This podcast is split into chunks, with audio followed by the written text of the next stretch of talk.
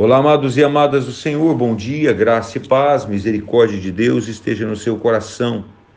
Venho falar com você mais uma vez sobre o nosso devocional diário, O Pão da Vida, que tem como tema o temor reverente. O texto base está em Salmo 33, 18, 33 8, que diz assim: Temam ao Senhor toda a terra, temam-no todos os habitantes do mundo.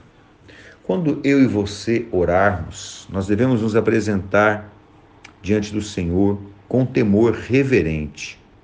A Vulgata, a Bíblia, Vulgata em português, traz o Salmo 84 desta maneira: Escolhi estar abatido na casa de meu Deus. A Vulgata possui a numeração diferente no livro de Salmos e o versículo transcrito aparece na Vulgata em Salmo 83, 11. Os cristãos orientais, quando clamavam a Deus, atiravam-se no chão. Lutero orava com a confiança de quem se atirava ao chão e com a confiança de quem se dirige ao Pai, mas com a reverência de quem se dirige a Deus. Wesley, quando orava, dobrava os seus joelhos no seu quarto, de forma que até hoje as marcas dos seus joelhos estão, até, estão lá. Lembre-se, meu irmão e minha irmã, que quando nós falamos com Deus, nós não passamos de cinza e pó, não passamos de um mendigo, e o coração orgulhoso não se encaixa no coração de mendigo. O pobre fala com súplicas. Provérbios 18, 23. Os 24 anciãos prostraram-se com o seu rosto e o adoraram.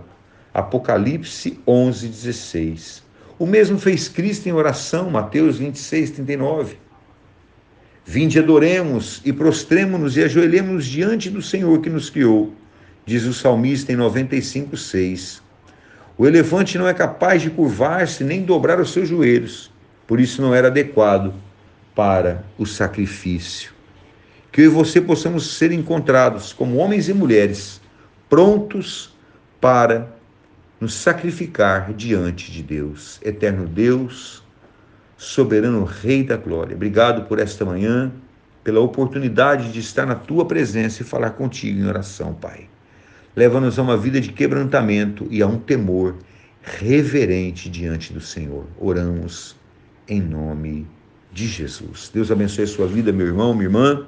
Tenham todos uma ótima semana na presença do Senhor, que a mão do Senhor esteja sobre a sua vida, em nome de Jesus.